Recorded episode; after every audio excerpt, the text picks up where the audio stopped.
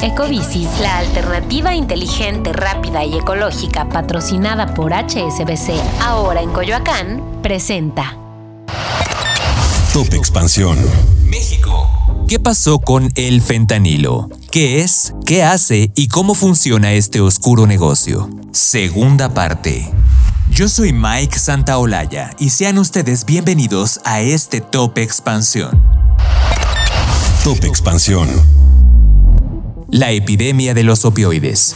La lucha contra los opioides no es nueva para Estados Unidos. Desde finales de la década de los 90 las adicciones se incrementaron potencialmente, inicialmente no por la venta clandestina de droga, sino por la utilización de medicamentos legales. En 1996 la farmacéutica Purdue Pharma introdujo al mercado el medicamento Oxycontin, es decir, la oxicodona, que fue publicitado como un analgésico apto para tratar dolores cotidianos. Además era una droga que se podía comprar en cualquier farmacia su accesibilidad y su poder adictivo detonó la sonada crisis de los opioides. De acuerdo con Celina Realuyo, profesora adjunta de la Elliott School of International Affairs de la George Washington University, Estados Unidos ha enfrentado tres olas de la epidemia de fentanilo, una en la década de los 90, agravada por la oxicodona, otra en 2010 impulsada por la sobredosis de la heroína y una más en 2013 con la proliferación de opioides sintéticos ilegales. Otros expertos señalan que desde el 2019 se vive una nueva ola de esta epidemia. En todo este tiempo, el consumo de opioides ha ocasionado aproximadamente 500.000 muertes, siendo las más conocidas la de Michael Jackson en 2009, la de Whitney Houston en 2012, la de Prince en 2016 y Tom Petty y Chris Cornell en 2017, artistas cuyos médicos les prescribieron algún tipo de opioide sin un control claro. El gobierno de Estados Unidos interpuso una demanda contra cuatro farmacéuticas con quienes se llegó al acuerdo del pago de 26 mil millones de dólares para los centros de rehabilitación, pago de indemnizaciones, etc. Sin embargo, el panorama actual con el fentanilo es muy diferente y según las autoridades es mucho más grave. Según los Centros para el Control de Enfermedades de Estados Unidos, en 2017 el fentanilo estuvo involucrado en el 59.8% de los fallecimientos relacionados con opioides, un aumento de casi 45%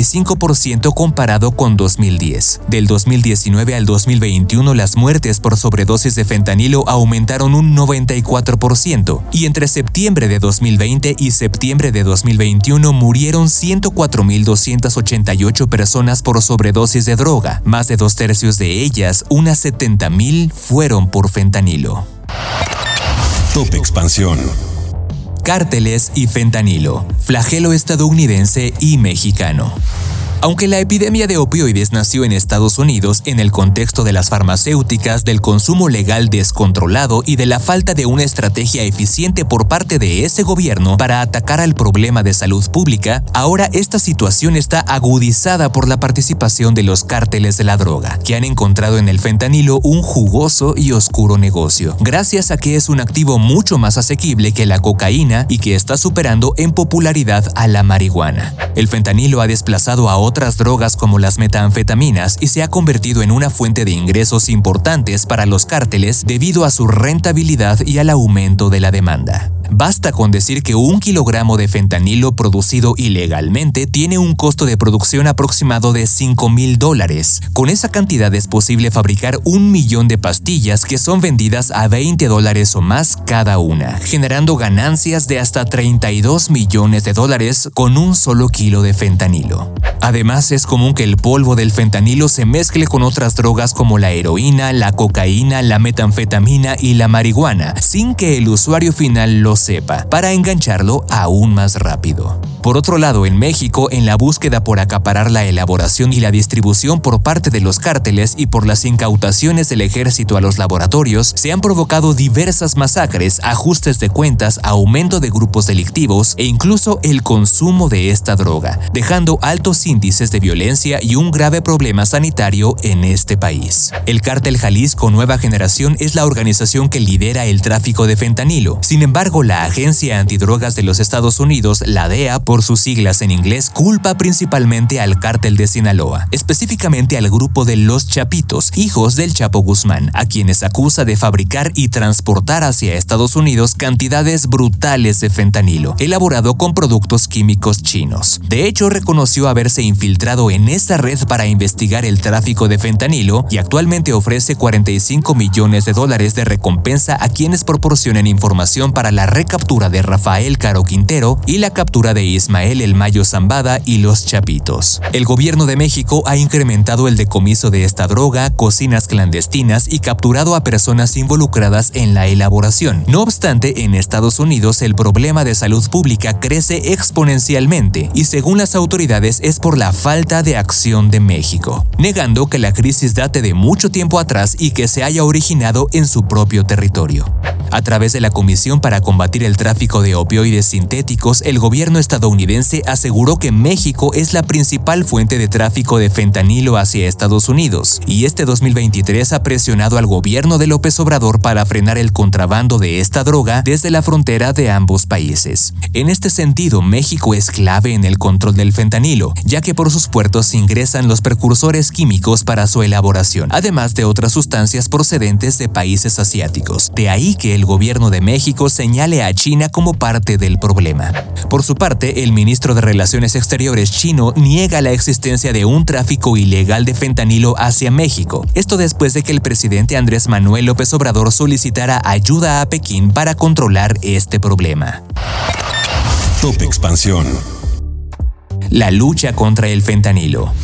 El embajador de Estados Unidos en México, Ken Salazar, declaró que los cárteles en la actualidad no solamente operan en México, sino que se mueven en Sudamérica, Centroamérica y hasta en China. Por lo que para combatir el tráfico de fentanilo se necesita una estrategia global con la colaboración de varios gobiernos, similar a la utilizada contra el COVID-19. Por su parte, el canciller mexicano Marcelo Ebrard respondió que México no es el causante de las crisis de fentanilo que atraviesa Estados Unidos, sino que es parte de la solución. Esta fue su respuesta a las declaraciones del senador republicano Lindsey Graham, quien afirmó que el gobierno mexicano se encuentra en un estado de negación al no reconocer que los grupos del crimen organizado mantienen el control de una gran parte del territorio nacional. Ebrard destacó que el tema del fentanilo ha sido una prioridad para el gobierno mexicano y actualmente los acuerdos entre México y Estados Unidos para combatir el tráfico de esta droga incluyen medidas como intensificar la lucha contra el lavado de activos, cortar el suministro de precursores químicos principalmente provenientes de China y combatir la corrupción.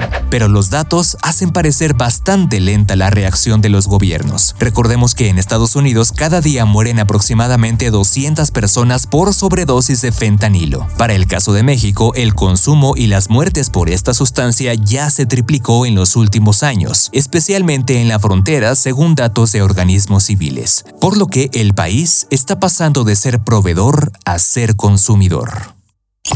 Ecobici, la alternativa inteligente, rápida y ecológica patrocinada por HSBC, ahora en Coyoacán, presentó. Top Expansión. Esto fue Top Expansión, un destilado de noticias para que continúen su día bien informados. Yo soy Mike Santaolalla y les deseo un excelente día.